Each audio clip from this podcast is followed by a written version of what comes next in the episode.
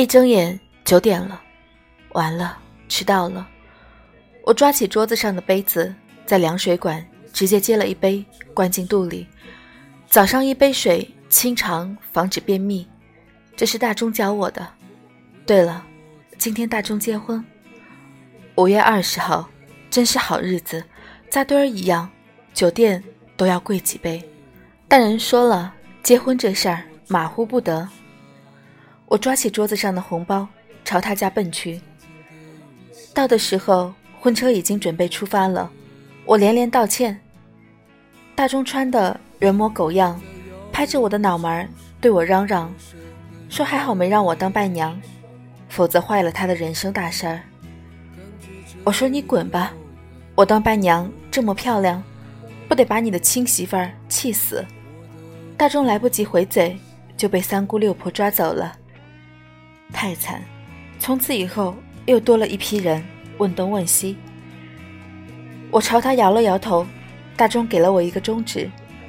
我摸摸怀里厚厚的红包，寻思着，要么不给了，反正他也不会问我要。想想不行，有点缺德，还是换成一堆报纸吧。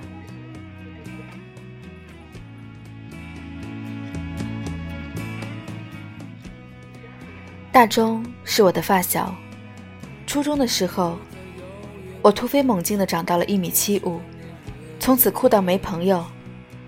和我称兄道弟的他，直到高中才勉勉强强的长到一米七八，并停滞于此，至今未变。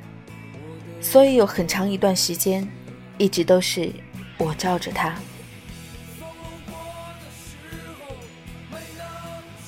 大中高中开始早恋，单恋。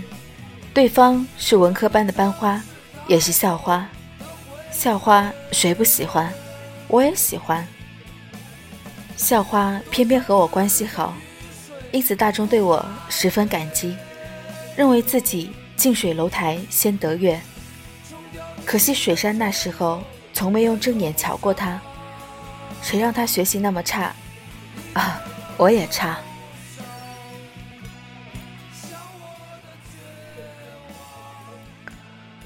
水杉是校花，众星捧月的物种。那时候流行写信，每天自习我都陪着大钟写情书。直男脑子不行，写出来的句子不是肉麻到让人作呕，就是不知所云。所以这事儿自然就交给了我，大钟就负责跑腿，给我买零食。那个夏天真是幸福，全世界的冰激凌。不论五毛还是天价，我都吃了个遍。吃完写完，大钟抄写一遍。第二天，我放到水山抽屉里的信海中，人家收了，不知看没看，反正从没回。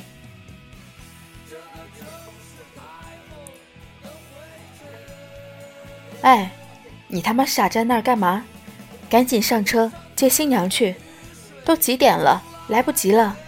大钟朝我喊叫几句，我猫腰钻进了他的迎亲大队伍里，抬头看到了车上挂的香水瓶，味道真是庸俗，一股子的甜腻，就像兜头泼了一盆花瓣浓缩精。高中的时候喜欢一个人，就跟这香水一样浓墨重彩，觉得天崩地裂，可以为他做任何事情。大钟也是。他见缝插针，水山渴了就光速去买饮料，冷了就立马脱外套，热了就跟学校申请要买空调。因主张奢华带坏风气，差点被叫了家长。那时候水山一心考北大，我心想这瞎了，大中复读一百遍也考不上。